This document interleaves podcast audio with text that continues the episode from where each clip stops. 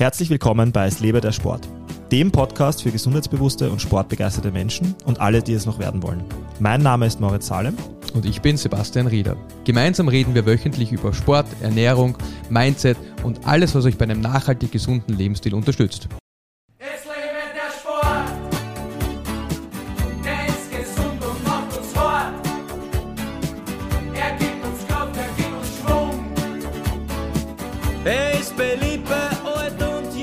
Servus Basti. Hallo Mo. Wir reden heute über Aer- Aerobics oder so, oder? Aerobics, genau, ganz genau. Aerobics. Aerobics, äh, 80er Jahre Fitness-Trend, äh, Aerobics. Ähm, ja, oder man könnte auch sagen aerobes Training. Das ist das, worüber wir heute Ach sprechen so, wollen. ja, genau, aerobes Training war das. Also man kann auch Hampelmänner machen und wir haben, da haben wir so ein Brettel auch gehabt, wo man raufsteigt, oder? Bei Aerobic. Ich weiß nicht, ich bin ja nicht so alt wie du. Achso, stimmt. Ja, der Trend ist bei mir vorbeigezogen. Ich war damals noch im Fußballfieber. Aber ist äh, jetzt mal bei allem Spaß, äh, ist da irgendein Zusammenhang eigentlich? Aerobics und aerobes Training? Mm, Das ist ja wirklich eine sehr gute Frage. Ich nehme mal an, dass, also ich weiß jetzt gerne, ich weiß jetzt ehrlich gesagt gar nicht so genau, wie Aerobics ausschaut, wenn man da eine Stunde macht. Ja. Ähm, Ich habe auch Hampelmänner im Kopf. Aber ist ja egal, es, bevor wir könnte uns von der verlieren. Inten- es könnte von der Intensität ein bisschen zu hoch sein, wenn man über aerobes Training nachdenkt. Aber es besteht sicher irgendein Zusammenhang. Da hat sich sicher irgendein Marketing-Genie überlegt, ähm, wie man das gut verkaufen könnte.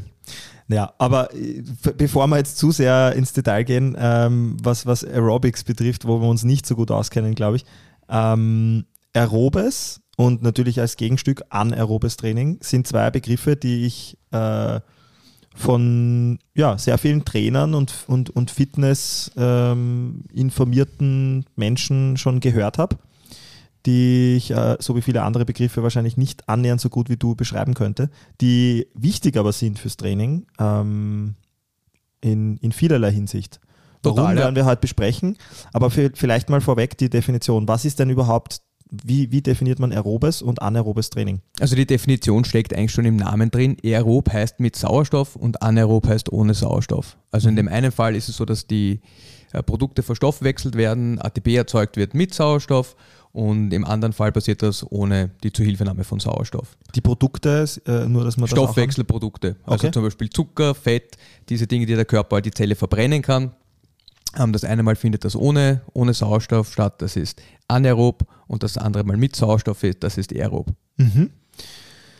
Ähm, Wir haben auch für die Leute, die das nachhören wollen, wir haben auch in What is Fitness oder Was ist Fitness? In dieser Folge haben wir ein bisschen darüber gesprochen, was denn eine sinnvolle Herangehensweise ist, wenn man, ich sage jetzt mal, well-rounded sein mag, gut abgerundet fit. Und da haben wir halt auch gesagt, dass das eines unserer Ziele mit CrossFit, aber auch im Allgemeinen finde ich, sollte das schon der Fall sein, dass man versucht, ein Gleichgewicht zu haben zwischen aerober und anaerober Fitness. Und ähm, dass es sehr viele Leute gibt, die halt entweder sehr stark in die eine Richtung gehen oder sehr stark in die andere Richtung, aber dass für uns fitte Leute in beiden diesen Domänen gut leistungsfähig sind. Okay, jetzt probiere ich es nochmal so zu erklären, wie ich es gemeint hätte zu verstehen und du korrigierst mich, weil Mhm. irgendwas werde ich sicher falsch sagen. Okay. Aber der Körper braucht in, in, jeder, in, in jeder Situation, egal ob schlafend, gehend oder natürlich am meisten laufend oder sportlich, in sportlicher Betätigung Energie. Die wird durch äh, das sogenannte ATP, Mhm. Adenosintriphosphat, ähm, gespeichert. Bist du ein Profi, Mo, bitte? Naja, ein bisschen habe ich ja versucht, es zu verstehen, ja. Und, und, und äh, gewonnen wird ATP aus Sauerstoff und ähm, Fetten und Kohlenhydraten. Genau. In der aeroben Phase bedient sich der Körper vorwiegend aus Fett. Es gereicht ihm der Sauerstoff nicht mehr, um Energie äh, zu erzeugen. Dann bedient er sich zunehmend aus Kohlenhydraten, Zucker.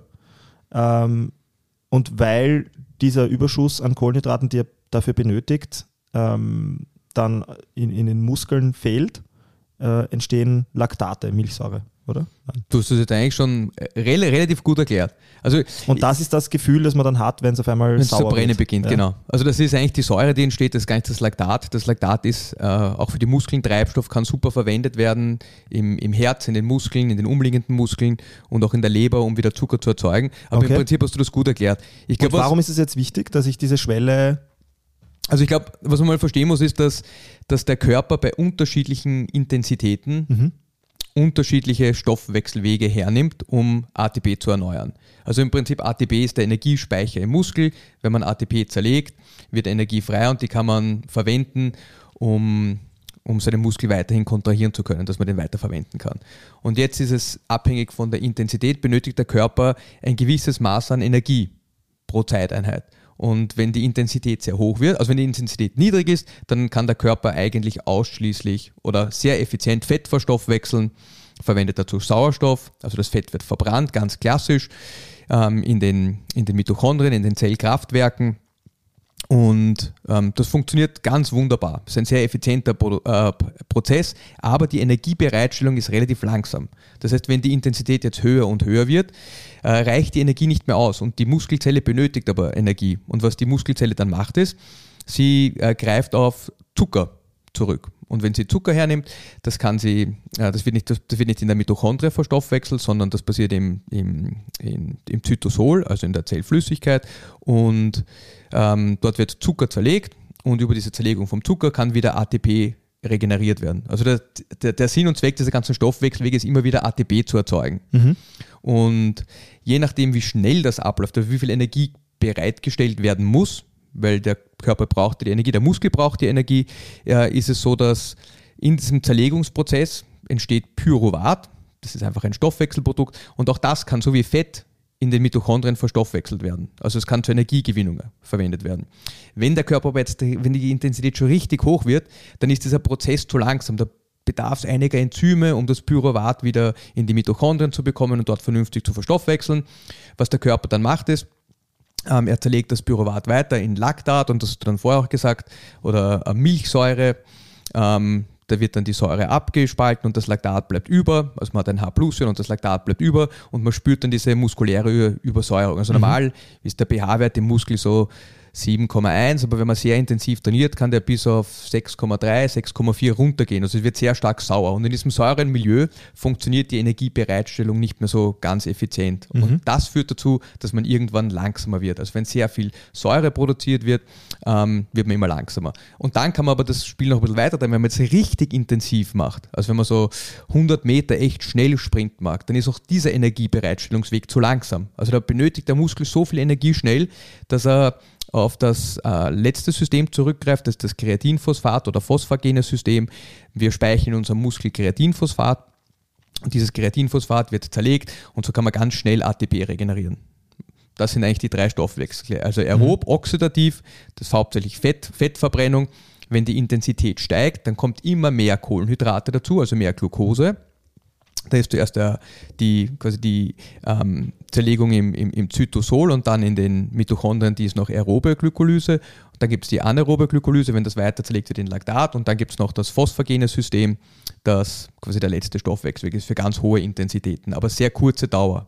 Okay, das heißt, ich will eigentlich im aeroben Bereich bei meinem Training so lang wie möglich, so gut wie möglich auskommen und bleiben, weil ich dann äh, einfach effizienter alles erledigen kann. Und das brauche ich natürlich nicht nur im Training, sondern auch im Alltag. Man will ja nicht äh, mit den Einkäufen völlig äh, aus, aus der Puste sein, wenn man, wenn man oben im letzten Stockwerk ankommt. Ja, super. Aber, ja. aber bevor wir jetzt darüber sprechen, was ich da alles tun kann, vielleicht eine blöde Gegenfrage. Ähm, Gibt es dann überhaupt ähm, gute Gründe oder gut, hast du gute Beispiele, warum man eigentlich auch gezielt im anaeroben Bereich trainiert? Der anaerobe Bereich ist also auch für ganz viele Dinge wichtig. Wenn man was Schweres heben mag, ist anaerobes Training wichtig, wenn man schnell irgendwo hinkommen mag. Also wenn man jetzt der Straßenbahn nachsprintet, dann, ist, dann sollte man gute anaerobe Leistungsfähigkeit haben. Wenn man Muskelmasse aufbauen möchte, ist anaerobes Training wichtig. Also das sind schon so die, die Hauptbenefits vom anaeroben Training ist, ist ähm, hormonell hat es viele Vorteile, es hat es, viele Lebenssituationen erfordern auch Kraft, Explosivität und diese Dinge. Und deshalb sollte man anaerobes Training nicht außen vor lassen. Also es, wie gesagt, es geht um eine Balance, so wie immer, vor allem im CrossFit, wenn man über Fitness nachdenkt, geht es um geht es uns um, um Ausgeglichenheit und Balance zwischen unterschiedlichen Charakteristiken und Fähigkeiten. Und die, die Hauptbenefits vom, vom aeroben Training, ähm, also man kann auch wieder über Fettverbrennung nachdenken und alle diese Dinge, aber ist vor allem, dass der Körper wahnsinnig effizient wird. Also er wird wahnsinnig effizient in der Energiegewinnung. Und das ist was, was man, finde ich, bei, bei ähm, vielen Crossfittern eben sieht, und wir sprechen ja hauptsächlich über Crossfitter, beziehungsweise auch über Leute, die sehr viel Kraftsport machen, denen, denen, man, denen ich äh, aerobes Training sehr ans Herz legen würde, ist, dass sie nicht in der Lage sind, auch sehr moderate Intensitäten über einen langen Zeitraum zu halten. Und das ist durchaus was, wenn man sich den Menschen in seiner äh, Evolutionsgeschichte anschaut, geht man davon aus, dass ganz viele Menschen früher jagen waren und die waren aber nicht Sprintjäger, sind, sind den Tieren nachgesprintet, sondern es war eher so, dass der Mensch sehr kontinuierlich und langsam dahin gelaufen ist und das Tier ist davon gesprintet, der Mensch ist nachgelaufen, aber mit einem relativ langsamen Tempo und das hat sich halt so über mehrere Stunden gezogen, bis die Tiere nicht mehr konnten. Also Tiere sind sehr schlecht in ihrer Thermoregulation, die können ihre Temperatur nicht gut regulieren, Menschen sind da wahnsinnig effektiv und das, das Tier ist eigentlich quasi an einem Hitzeschock gestorben und wenn man, wenn man sich das überlegt, haben Menschen sehr viel Zeit in diesem aeroben Bereich verbracht. Das würde heute keiner mehr für Essen machen, maximal für Kleidung. Das drehe maximal für Kleidung. Stimmt, da muss ich Die meine, Marilfer Straße rauf und runter rennen. Ja, wo, wobei, ganz ehrlich, ich, ich kenne das von meinem Cousin, ich weiß gar nicht, welche Brand das war, die er damals unbedingt haben wollte, aber es gibt ja so Shops mittlerweile, wo man sich dann zwei Stunden anstellen muss, dass man irgendein paar Schuhe oder T-Shirts Ja, Gekauft. gibt's alles. hat es zu meiner Zeit auch nicht gegeben. Hast nichts verpasst. Ähm, okay, das heißt, wir wissen jetzt, warum aerobes äh, Training wichtig ist und wir wissen jetzt, dass man diese, diese aerobe Zone, also die, den, den, den, die Schwelle, bevor ich in den anaeroben Bereich komme, wo es dann sehr ineffizient wird, ja, hat auch seinen Anwendungsbereich, aber Und auch vor allem nicht sustainable. Also es ist einfach nicht lange durchführbar. Das ist, glaube ich, so der Hauptpunkt auch. Also alles, was anaerob wird oder sehr stark anaerob wird, kann man nicht mehr über einen langen Zeitraum durchführen. Jetzt ähm, sowohl für Crossfitter sicher spannend, die sehr oft äh, auch kürzere Workouts machen, ähm, aber, aber auch generell. Wie, wa, was sind so die, die, die Top-Tipps, die du, die du geben würdest, um, um diese aerobe Zone zu erweitern? Was sind so die, die üblichen Dinge, die man, die man macht? Also ich glaube, das, Erste, was ich mal noch äh, sagen würde, ist, äh, ist, ein, ist ein bisschen, bisschen zurückgehen noch zum äh, Aerob, Anaerob und auch, was das für Muskelfasern bedeutet. Also wir haben unterschiedliche Muskelfasertypen. Es gibt Typ 1 Muskelfasern, die nennt man Slow Twitch, also ähm, das Twitchen langsam, äh, also die, das sind, das sind Muskelfasern, die äh, relativ langsam ermüden. Also die, kann, die, die, können das, die können sehr oft kontrahieren. Und dann gibt es äh, Fast-Twitch-Muskelfasern, die sehr schnell kontrahieren können, aber auch schnell ermüden. Also es geht um die, um die Ermüdungsgeschwindigkeit. Die einen ermüden schnell, die anderen ermüden nicht so schnell. Und der Grund dafür ist eben genau in diesem äh, aeroben und anaeroben Stoffwechsel zu finden. Also Slow-Twitch-Muskelfasern oder langsam kontrahierende oder la langsame äh, Muskelfasern sind äh, sehr, sehr, sehr reich an Mitochondrien. Die haben eine wahnsinnig hohe Dichte an Mitochondrien. Und die Mitochondrien sind sehr gut darin, Fett zu verstoffwechseln. Und dann gibt es bei den Fast-Twitch-Muskelfasern gibt es noch äh, Typ 2a und Typ 2b. Die einen sind so äh, noch halbwegs in der Lage, ähm, Fett zu verstoffwechseln, aber auch schon sehr gut ähm, Zucker zu verwenden. Und die Typ 2b sind eigentlich fast nur noch dazu da, äh, wenn sehr, sehr hohe Energieanforderungen sind, die man schnell benötigen muss, äh, benötigt. Die sind fast nur noch in der Lage, Glucose gut zu verstoffwechseln. Die haben einen sehr geringen Mitochondrienanteil. Und wenn man sich jetzt anschaut, was passiert, wenn die Trainingsintensität steigt, also jetzt beginne ich mit einem ganz gemütlichen äh, Jog, also ich jogge vor mich hin, ganz gemütlich, so dass ich mit dir so wie beim Podcast nett plaudern kann, dann, dann bin ich noch in einer Zone 1, also so gibt es, da teilt man dann in unterschiedliche Zonen ein, wo man sich halt gerade befindet, was die Intensität, beziehungsweise auch die meisten Leute machen das dann über Pulsfrequenz, man kann es auch über, über Watt machen, äh, wenn man die Messgeräte dazu hat. So komme ich gleich, ja. Ja. Aber dass man in Zone 1, da kann man wirklich gemütlich plaudern, ein nettes Gespräch führen, das ist fast so ein bisschen eher Erholung. Und dann, wenn man zur Zone 2 kommt, und das ist jetzt ganz spannend, ist, das ist die Zone, wo man, also das ist die aerobe Schwelle, wo man maximale Fettverbrennung erreicht. Und das ist noch immer so, dass wir eigentlich reden könnten, aber man merkt schon, dass wir beide Sport machen. Aber es sollte nicht so intensiv sein, dass man nur noch vor sich hin jappeln kann und einzelne äh, Wortfetzen herausbekommt, sondern man sollte noch ein halbwegs normales Gespräch führen können, ähm, sodass der andere den gut versteht. Und das Interessante ist, das ist der Punkt, wo am meisten Fett verstoffwechselt wird. Also es ist eigentlich eine Eigenschaft, die sehr wichtig ist, ist, dass der Körper in der Lage ist, Fett effizient zu verwenden, wenn die Intensitäten ähm, moderat sind, beziehungsweise das Ziel dann auch, dass wir in der Lage sind, Fett auch bei höheren Intensitäten mehr und mehr zu verwenden. Ähm, also das ist auf jeden Fall der Punkt, wo wir maximale Fettverstoffwechselung haben. Und es ist für alle Leute, die äh, Körperfett verlieren wollen, gar kein so unwesentlicher Faktor ist, da geht es darum, dass unsere Zellkraftwerke in der Lage sind, darin besser zu werden, Fett zu verwenden. Und was interessant dabei ist, das ist meist in einem Bereich, den vor allem Leute, die intensives Intervalltraining gemacht haben, die CrossFit gemacht haben, äh, den viele Leute komplett aus ihrem Training ausgeblendet haben. Und ich würde jetzt nicht sagen, dass jeder sofort unbedingt aerobes Training benötigt, aber es ist eine sehr, sehr sinnvolle Ergänzung, vor allem wenn man da ein Defizit hat. Vielleicht, äh, weil ich kann mir gut vorstellen, warum das so ist, dass viele das ausblenden. Magst du vielleicht auch noch sagen, was, warum du glaubst, dass das oft vernachlässigt oder, oder, oder unterschätzt wird? Also, Also ich glaube, in, ein- in einem Satz. Einer der Gründe, warum es oft vernachlässigt wird, ist, dass, und man sagt, der Grundlagenausdauertraining, das Grundlagenausdauertraining für viele Leute, die aus dem CrossFit kommen, irgendwie, ich würde jetzt mal sagen, ein bisschen fade ist.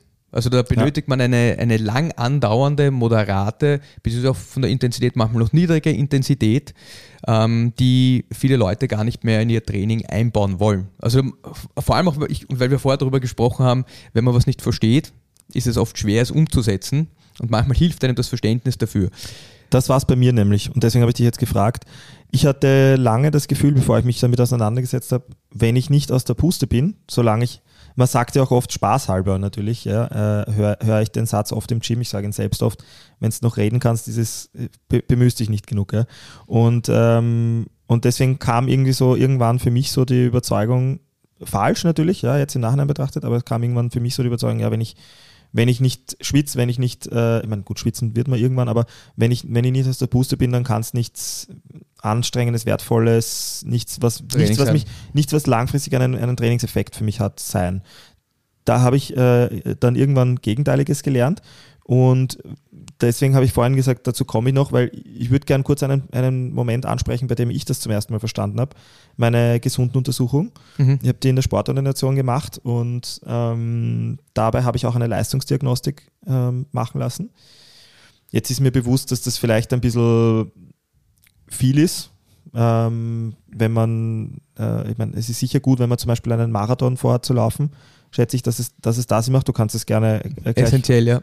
Ähm, warum? Man, man, man, Im Endeffekt wird man ja äh, angeschlossen, ähm, verkabelt, man, es wird, während wird das Lungen, die Lungenleistung, ähm, äh, die, äh, die Art des V2O, glaube ich, heißt also die, die VO2 Max. VO2 Max, genau. Mhm. So heißt ähm, wird ge- getestet, die Laktatwerte werden gemessen bei unterschiedlichen Geschwindigkeiten und die Herzfrequenz wird gemessen. Und erst da wird wirklich präzise gesagt, in welcher, bei welcher Geschwindigkeit, welche Herzfrequenz äh, man hat und was für einen selbst dann die Grundlagen GLA, glaube ich, heißt, Mhm. Grundlagenausdauer Phase 1, 2 und so weiter Genau. ist und wo die anaerobe Schwelle ist im Endeffekt. Und, und das ist eine Möglichkeit, das natürlich zu messen. Ähm, Aber ich glaube, darüber könnte man ruhig noch ein bisschen, äh, ein bisschen sprechen. Also Zone 2, das ist Ja. maximale Fettverbrennung, das ist Ja. GLA2. Ähm, ja, Und dann beginnt aber der Punkt, wo die Fettverstoffwechslung ab, ab der aeroben Schwelle beginnt der Punkt, wo die Fettverstoffwechslung und zwar dann relativ bald sehr rapide abnimmt. ja, Also das heißt, wenn du über dieser aeroben Schwelle bist, dann beginnst du mehr und mehr Glucose, also mehr und mehr Kohlenhydrate zu verstoffwechseln. Mhm. Und je weiter man da entlang geht, je höher die Intensität wird, desto schneller fällt der, der Wert der Fettverstoffwechselung. Also das ist das, was man im Prinzip misst. Ja. Und je höher die Intensität ist, desto weniger kann der Körper das anfallende Pyruvat in der Zelle verstoffwechseln und dann entsteht Laktat und Säure und deshalb misst man das Laktat. Dann kommt man zur Zone 3, das ist das, was man ja, äh, so ungefähr noch äh, 60, 60 Minuten machen kann. Da wird Ja. schon hauptsächlich anaerob Zucker verstoffwechselt im Zytosol und dann aber schon auch noch in den Mitochondrien weiter verbrannt. Wenn man dann zur äh, Zone 4 kommt, da ist man dann VO2 Max, das ist quasi noch, das ist sehr, sehr stark anaerob schon, da wird wahnsinnig viel Sauerstoff, also das ist quasi die, die ähm, höchste, der höchste Sauerstoffverbrauch des Körpers wird da gemessen. Ähm, das ist, das ist Zone, in, in, der, Zone 4. Da verbraucht der Körper wahnsinnig viel Zucker oder fast ausschließlich Zucker in dieser Phase. Und da ist auch der Körper nicht mehr in der Lage, das äh, Pyruvat schnell genug in die Zelle zu speisen und deshalb steigt der Laktatspiegel dann sehr, sehr, sehr rapide an. Das ist dann die Zone, wo Kreatin hauptsächlich. Dort ab, ab Zone 4 dann noch ein bisschen, bisschen höher von der Intensität, dort kommt dann Kreatinphosphat ins Spiel. Also wenn man dann noch intensiver drin, das ist dann so klassisches Sprinten, 10, 12, 15 Sekunden volle Kanne Gas geben, das ist dann hauptsächlich Kreatinphosphat und das ist Zone 5. Und dann gibt es da gibt's ganz viele unterschiedliche Klassifikationssysteme, aber das ist so eine relativ einfache Einteilung. Und das hat eigentlich im Prinzip hauptsächlich mit den Muskelfasertypen zu tun, die angesprochen werden und was diese Muskelfasertypen verstoffwechseln. Also irgendwann sind diese langsam zuckenden Muskelfasern ähm, die Slow Twitch Fibers, die sind nicht mehr in der Lage, genug Energie bereitzustellen. Dann kommen zuerst die Typ 2a Muskelfasern dran, die verstoffwechseln schon Kohlenhydrate, aber das Pyruvat und auch das Laktat, das da anfällt, kann dann noch in den langsamen langsamen Muskelfasern verstoffwechselt werden. Irgendwann, wenn die Intensität noch weiter steigert, kommen die Typ 2b dazu. Die produzieren dann richtig viel Laktat und das merkt man dann schon langsam im, im Blut, deshalb misst man es im Blut und dann kann man gut feststellen, wo das VO2 Max ist und alle anderen Parameter, von denen du gesprochen hast, die anaerobe Schwelle. Aber wenn man über aerobes Training spricht, geht es eigentlich hauptsächlich um die aerobe Schwelle und ähm, Du musst dir vorstellen, wenn du jetzt ganz gemütlich spazieren gehst, dann hast du wahrscheinlich ungefähr so ein Millimol pro Liter Laktat in deinem Blut. Und man sagt, die aerobe Schwelle ist circa bei 2 Millimol äh, pro Liter Laktat im Blut. Das ist eine, eine relativ, für viele Leute, die hohe Intensitäten gewohnt sind, eine sehr, sehr niedrige Leistung. Und um jetzt nochmal zurückzukommen, warum das wichtig ist, dass man diese aerobe Schwelle äh, quasi verschiebt nach rechts, äh, wenn man sich so einen Graphen anschaut, ist, was, man, was wir eigentlich haben wollen, ist, dass wir bei derselben körperlichen Anstrengung, und wir haben das in der Technikfolge besprochen, ja, da geht es darum, wie viel Energie muss mein Körper aufwenden, um eine gewisse Arbeit zu erledigen. Und das spiegelt sich im, in, im Impuls wieder. Also wenn mein Körper sehr, sehr viel Energie aufwenden muss, geht mein Puls sehr stark in die Höhe. Beziehungsweise wenn diese Energiegewinnung nicht besonders effizient ist. Und Ziel ist es eigentlich, im selben Pulsfrequenz, in derselben Pulsfrequenz zu bleiben, aber wesentlich mehr Arbeit damit verrichten zu können. Das ist der Ziel von aerobem Training. Also ich mag, ich mag mit, dem, mit derselben körperlichen Erschöpfung und mit dem Erschöpfungszustand mehr Arbeit verrichten können. Das wäre die Idee dahinter. Also ich kann, jetzt gebe ich ein Beispiel, ich kann 180 äh, Watt am Rad eine Stunde treten ähm, mit einem Puls von 140. Nach einem halben Jahr kann ich 160, äh, äh, 200 Watt oder 210 Watt mit demselben Puls treten. Nach noch einem weiteren Jahr kann ich vielleicht 240 Watt mit demselben Puls treten. Also mit derselben gefühlten körperlichen Anstrengung für meinen Organismus bin ich in der Lage, viel, viel, viel höhere Wattzahlen zu treten, schneller zu laufen und so weiter und so fort. Bevor ich dich jetzt frage, die, die logische Frage darauf, äh, wie, wie erreiche ich dieses Ziel, dass ich meine aerobe Zone erweitere und den, im, im Graphen mich nach rechts bewege. Vielleicht noch die Vorfrage. Ich habe ich hab vorhin äh, stolz von der Leistungsdiagnostik erzählt. Das ist ja jetzt was, man nicht alle Tage macht. Ich habe damals äh, überlegt, einen, einen Marathon zu laufen, habe ich jetzt natürlich immer noch nicht gemacht, aber ist trotzdem spannend gewesen für mich. Aber man muss, du hast es selber schon mal erwähnt, man muss ja nicht zwingend gleich sich komplett verkabeln und eine Leistungsdiagnostik machen, um seine um, um, um, um seine, seine um, um ein bisschen ein Gefühl dafür zu bekommen, wann man im aeroben Bereich ist, oder? Nein, überhaupt nicht. Also es gibt ganz einfache, ähm, ganz einfache Parameter. Einer kommt vom Maffetone, Jeff, glaube ich, heißt Jeff Maffetone, das ist ein Amerikaner, der hat die MAF-Methode, der sagt im Prinzip, wenn man noch durch die Nase atmen kann, und auch noch ein Ge- Gespräch führen kann, dann ist man in seinem aeroben Bereich. Das ist halt doch noch relativ ungenau, aber man hat wahrscheinlich super Benefits, wenn man einfach in dem Bereich trainiert. Wenn man, dann sagt er noch, dann gibt es ein paar so Plus-Minus-Parameter, das ist 180 minus Lebensalter. Wenn man eine lange Trainingsgeschichte hat, dann kann man ein bisschen höher im Puls werden. Also der Puls soll 180 minus dem Lebensalter sein. Das, soll dein, das ist dein Zone-2-Bereich. Wenn du viel Trainingserfahrung hast, vor allem auch äh, ausdauermäßig, kannst du ein paar Punkte, ein paar Herzschläge dazugeben. Also für mich jetzt, ich bin 40, ist leicht zu rechnen, 180 minus 40 wäre, meine Zone 2 wäre ungefähr bei 140. Jetzt habe ich relativ, also ich bin ein relativ guter Ausdauersportler, ähm, ich habe einen, einen langen Background, ich bin wahrscheinlich noch immer in Zone 2, weil ich es auch ein bisschen gemessen habe, wahrscheinlich bei 150, 155, vielleicht sogar 160 Schlägen pro Minute immer noch relativ gut äh, aerob arbeitend.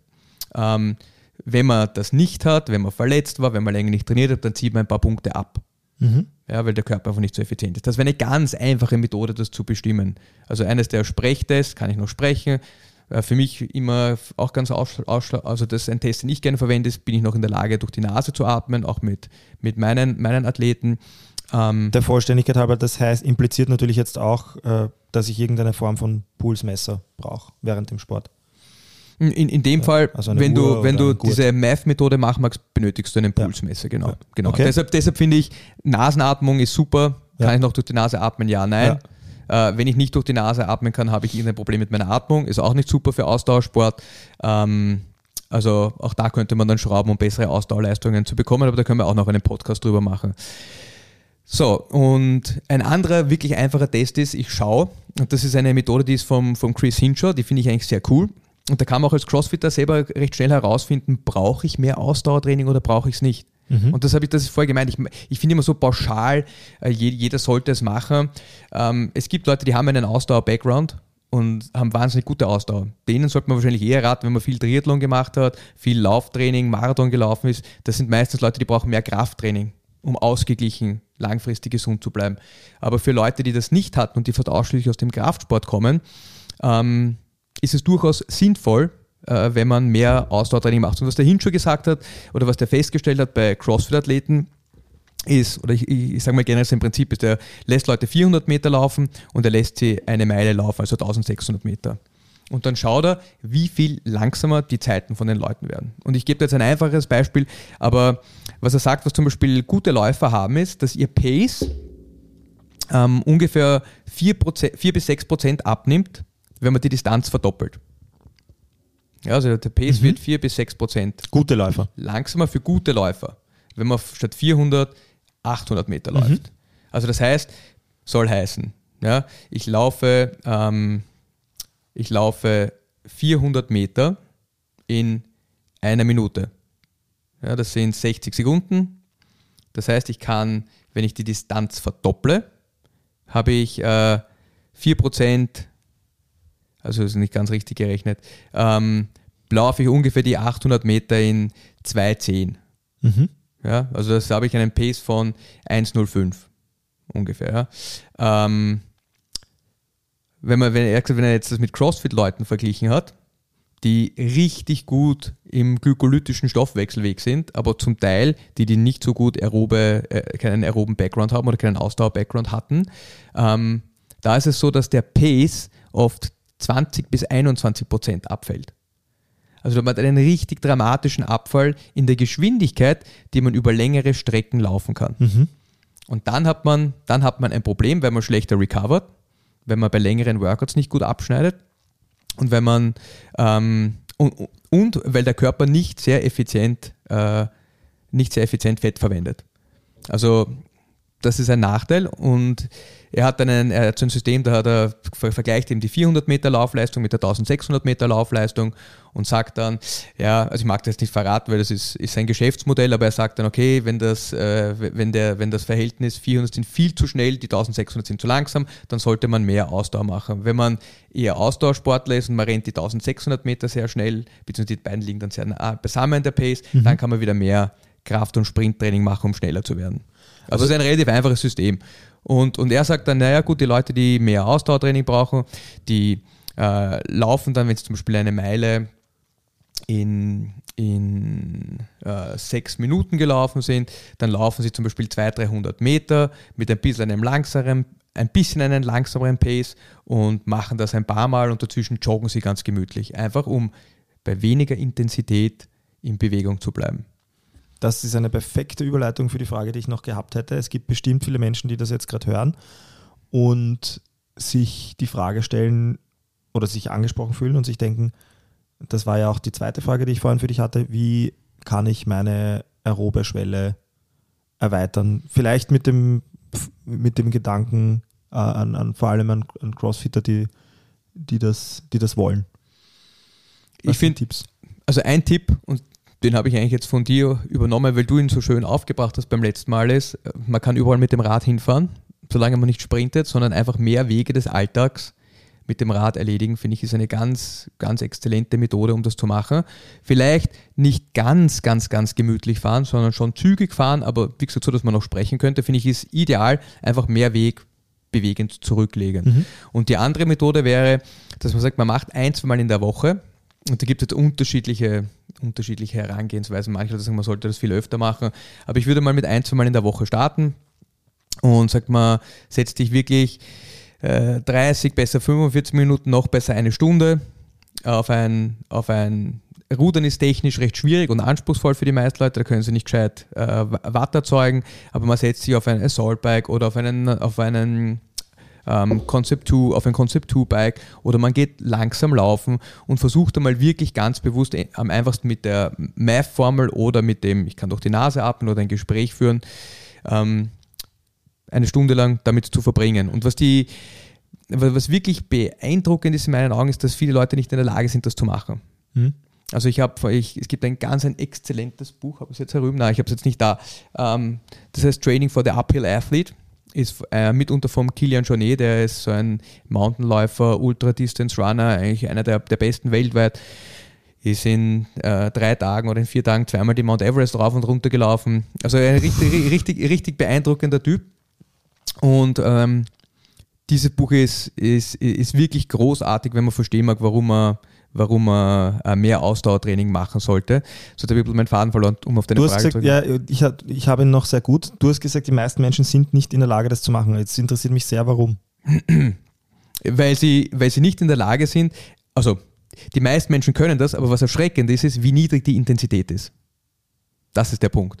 Also ganz viele Leute, die sehr intensiv ohne Ausdauer-Background CrossFit machen, sind oft ganz, das ist oft, wenn ich das Laktat messen würde und du trittst bei 150, 160 Watt, so sollte man, wenn man ein halbwegs trainierter, nicht, nicht einmal halbwegs trainierter, wenn man ein, ein, ein mäßiger Ausdauersportler ist, sollte man fast keinen Anstieg in deinen Laktatwerten feststellen. Bei ganz vielen Crossfittern, die sind zwar noch in der Lage, das zu halten, weil eine Stunde kann man das durchaus noch halten, aber steigen die Laktatspiegel schon relativ stark an. Das heißt, man sieht, die ver- verstoffwechseln nicht mehr Fett, sondern die beginnen schon sehr, sehr intensiv ihren Kohlenhydratstoffwechsel zu verwenden. Liegt das tendenziell daran, weil sie es übertreiben und, und äh, schneller dann strampeln, als sie sollten für GLA 1, 2, 2? Ä- ä- es Oder liegt es daran, dass sie es nicht gewöhnt sind und das öfter machen sollten? Es liegt prinzipiell daran, wir trainieren sehr viel in diesem anaeroben Stoffwechsel, glykolytisch. Das heißt, die ganze Zellenzymatik, also die Zelle benötigt für alles irgendwelche Enzyme, die diese biochemischen Reaktionen effizient ablaufen lassen. In einem, in einem nicht well-roundeden Crossfitter ist es ganz oft so, dass, dass sehr viele dieser Enzyme für diesen glykolytischen Stoffwechsel vorhanden sind, also um Glucose zu verstoffwechseln und das Ganze auch anaerob. Ähm, und dass die langsamen Muskelfasern, dass die nicht so, einen nicht so hohen Mitochondrienanteil haben. Und das muss man wirklich mit niedrigeren Inten Intensitäten trainieren, damit es zu diesen Veränderungen in der Zelle selbst kommt. Und es ist nicht so, dass der, der, der Crossfitter das nicht kann oder dass er da übertreiben möchte, sondern sein Körper produziert einfach, weil er, weil er nie gelernt hat, besser Fett zu verstoffwechseln, weil er diese ganzen Enzyme nicht in ausreichenden Mengen hat und weil er nicht genug Mitochondrien hat, äh, ganz oft ähm, switcht er in diesen Modus oder er kann nur Energie erzeugen effizient, wenn er, wenn er da auf Zucker zugreift.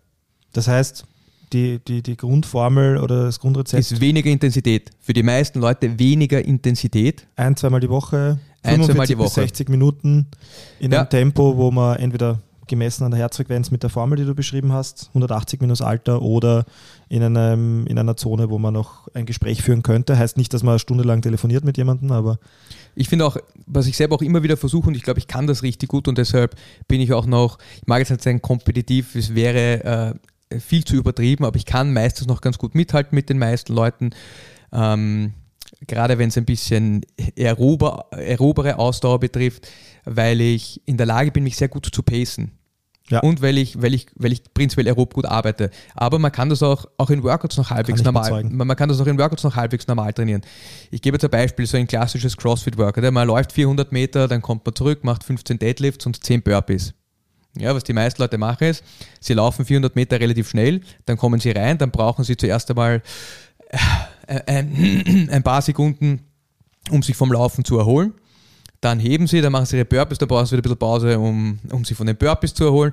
Und dann kriechen sie nach der ersten Runde wieder aus dem Gym raus und der Pace wird langsamer und langsamer und langsamer. Man könnte mal noch versuchen, dieses Workout umgekehrt zu machen, dass man mit einem Pace läuft, wenn man zurückkommt, dass man sofort zur Stange gehen kann. Heben kann, dass man die Burpees in einem Tempo macht, wo man sofort von den Burpees wieder laufen gehen kann und dass man versucht, diesen Pace die ganze Zeit zu halten. Und wenn man lernt, das zu machen, dann ähm, beginnt man wesentlich effizienter, also A lernt man seinen Körper sehr gut kennen, weil man weiß, welchen Pace man wie halten kann und man, man betreibt auch äh, von Haus aus gleich ein bisschen aeroberes Training. Oder das Workout Cindy, da macht man 20 Minuten lang 5 Klimmzüge, 10 Liegestütze und 15 Kniebeugen. Auch da sehe ich ganz oft so, dass die Leute mit einem Mörder-Pace starten und dann produziert der Körper mal sehr viel äh, Laktat und Säure und das führt dazu, dass der Muskel ganz schlecht wird, ähm, Fett zu verstoffwechseln. Also diese ganzen Dinge, die da entstehen, diese Stoffwechselprodukte, führen dazu, dass die Fettverstoffwechselung schlechter wird. Das heißt, man könnte auch da mal schauen, dass man ein bisschen gemütlicher startet und dann schaut, dass man den Pace für das ganze Workout hält. Ist prinzipiell ein Tipp und das sieht man auch bei den echt guten Crossfittern, die meistern das. Also die sind richtig gut in diesem Pace halten, Pace finden ähm, und versuchen eben diese Übersäuerung zu vermeiden. Gut, da müssen wir jetzt aber nicht an der aeroben Zone, sondern an, am Ego arbeiten. äh, ist eine eigene ja, aber Folge. ich sag, am, am Ende des Tages bist Aber du schneller so. Am absolut. Ende, ja, Also wir haben, jeder, der halbwegs äh, CrossFit betreibt, kennt das und äh, es passiert mir immer noch, es ist ja auch das Spannende, finde ich, die Magie an, an, an dem Sport, äh, dass, man, dass man regelmäßig dazu tendiert, äh, Workouts zu unterschätzen und, Voll. und, und, und sich dann zu sehr veraus, zu schnell zu sehr verausgabt. voll. Ja, stimmt total. Eigene Folge. Eigene Folge, genau. So, wo waren wir? Jetzt muss ich selber schauen. Gibt es noch Ähm, irgendwas Interessantes zu was- erzählen? Was sind, ja, oh ja, eine Sache, die ich besonders spannend gefunden habe, weil wir reden jetzt die ganze Zeit über, über effizienter werden, aber es gibt ja viele allgemeine gesundheitliche Vorteile, ähm, Anpassungen vor allem, die der Körper erfährt, wenn man, äh, im, wenn man, wenn man im aeroben Training sich viel bewegt und daran arbeitet. Kannst du da vielleicht kurz was dazu, also kannst du die vielleicht die on, on the top of your head, die dir, die dir sofort einfallen, nennen? Was sind so die Vorteile Also generell, ähm, aus aerobem es, Training? es kommt zu einer, zu einer Hypertrophie des Herzens, also das, der Herzmuskel wird größer und kräftiger, äh, dass der ganz oft ist so, dass der Blutdruck nicht während des Sports, aber auch danach dann, dass der Blutdruck, dass die Blutdruckregulation besser wird, ähm, dass die Lungenfunktion zum Teil besser wird, also die ganze Sauerstoffaufnahme, der ganze Gasaustausch ähm, findet effizienter statt. Und dann, ich glaube, das ist ein Punkt, der in unserer Welt nicht hoch genug beurteilt werden kann, ist, das, das ist auch, ich spreche eh oft drüber, aber ich glaube, es kommt, bekommt bei den meisten Leuten trotzdem nicht ganz an. Ähm, wir leben wirklich in einer Welt von metabolisch kranken Menschen. Also gerade im, im, im Westen ist es so, dass ich habe eine letzten, letztens wieder eine, eine sag mal, Umfrage, ein Survey gesehen in den Staaten und die gehen davon aus, dass nur noch 8% der Leute metabolisch gesund sind. Also metabolisch gesund heißt, die haben die haben eine vernünftige Blutzuckerregulation, die können Fett noch immer vernünftig verstoffwechseln. Bei ganz vielen Menschen ist das nicht mehr der Fall. Und da, finde ich, kommt aerobes Training in Kombination mit Krafttraining, aber man benötigt wirklich beide diese Dinge. Ähm, kommt aeroben Training eine ganz, ganz große Bedeutung zu, dass die, dass die Mitochondrien wieder lernen, Fett vernünftig zu verstoffwechseln. Ähm, es wird auch, wenn man, selbst wenn man in diesen Intensitäten trainiert, wird schon Glucose auch verstoffwechselt. Das heißt, die Zelle ist besser, Zucker aufzunehmen, die Blutzuckerregulation wird besser. Also es hat so viele, viele Vorteile, wenn man, wenn man körperlich nicht mehr gesund ist, wenn man metabolisch nicht mehr gesund ist, dass man aerobes Training macht. Ich glaube, das ist für alle Leute, die leicht übergewichtig sind, Bluthochdruck haben, ähm, äh, eine schlechte Blutzuckerregulation ist, ist Sport äh, essentiell und da ist aerobes Training, auch weil es einen sehr angenehmen Einstieg bringt, ähm, ein super Tool. Und das heißt für viele Leute 20, 30 Minuten am Anfang mal spazieren gehen.